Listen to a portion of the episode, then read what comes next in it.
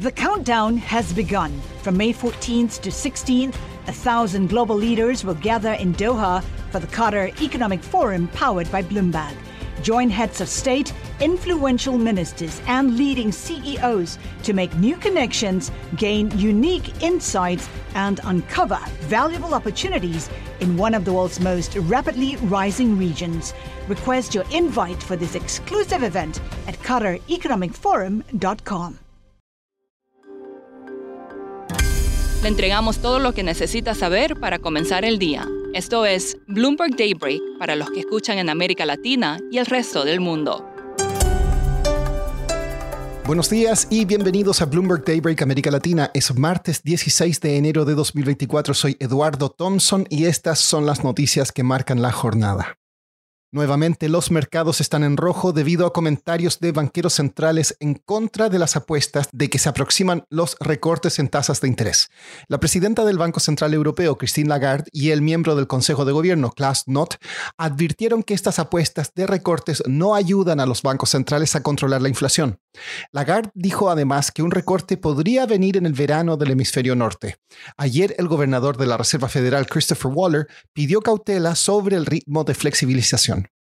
La economía de China está más o menos. El crecimiento económico llegó al 5,2% el año pasado, en línea con la meta oficial de cerca del 5%, pero los precios de las viviendas tuvieron en diciembre su mayor baja en casi nueve años y las ventas minoristas no alcanzaron el consenso. Esto está motivando más y más solicitudes de medidas de estímulo. Al parecer, la acción militar de Estados Unidos y el Reino Unido contra rebeldes hutíes en Yemen tendría éxito. Funcionarios de gobiernos occidentales dijeron que Irán no está abasteciendo a rebeldes hutíes con armas por mar después de los ataques aéreos la semana pasada. El banco JP Morgan va contra la corriente. A medida que sus rivales despiden y despiden empleados para reducir costos, su presidente, Daniel Pinto, dijo en una entrevista con Bloomberg TV en Davos que planea aumentar su número de empleados este año. Las acciones de la minera chilena Antofagasta caen en Londres tras reportar un aumento en los costos en el cuarto trimestre. La empresa mantuvo su guidance de producir hasta 710 mil toneladas de cobre en 2024. Hoy será la esperada reunión en Davos del presidente de Argentina Javier Milei con Cristalina Georgieva, presidenta del FMI. Milei debería tener un día muy ocupado. Su oficina dice que ha recibido más de 60 solicitudes de reunión. Y ahora vamos a Brasil. A unos 600 kilómetros al sur de Sao Paulo se encuentra Balneario Camboriú, una pequeña ciudad que ha experimentado un vertiginoso crecimiento y que algunas personas ahora describen como el Dubai de Brasil.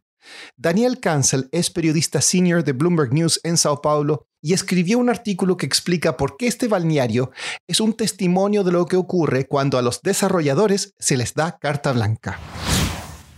Básicamente porque eh, en 1950 hasta 70 y mucho antes, Balneario Camboriú, que es una playa de unos 7 kilómetros en Santa Catarina, en el sur de Brasil, era, era más, más que nada para pescadores. Había unos hoteles muy humildes, eh, no había torres de más de dos pisos y más en, el, en los años 80, 90 empezaron a construir más alto y lo que hemos visto es que las autoridades locales no, no imponen ningún límite de altura de las torres. Entonces hoy en día tienes desarrolladores que están planeando torres que hoy en día existen 80 pisos de 110, 150 que sería la torre más alto para uso residencial en el mundo. Y esto en una, en una ciudad de 150 mil personas. Entonces, eh, lo que hemos visto es que las autoridades locales están dando carta blanca a, las empresas a hacer estos proyectos y en cambio las empresas también usan recursos propios para hacer, por ejemplo, halagar la, playa, poner más arena para hacerlo más grande eh, y hacen otros proyectos para ayudar al alcalde local.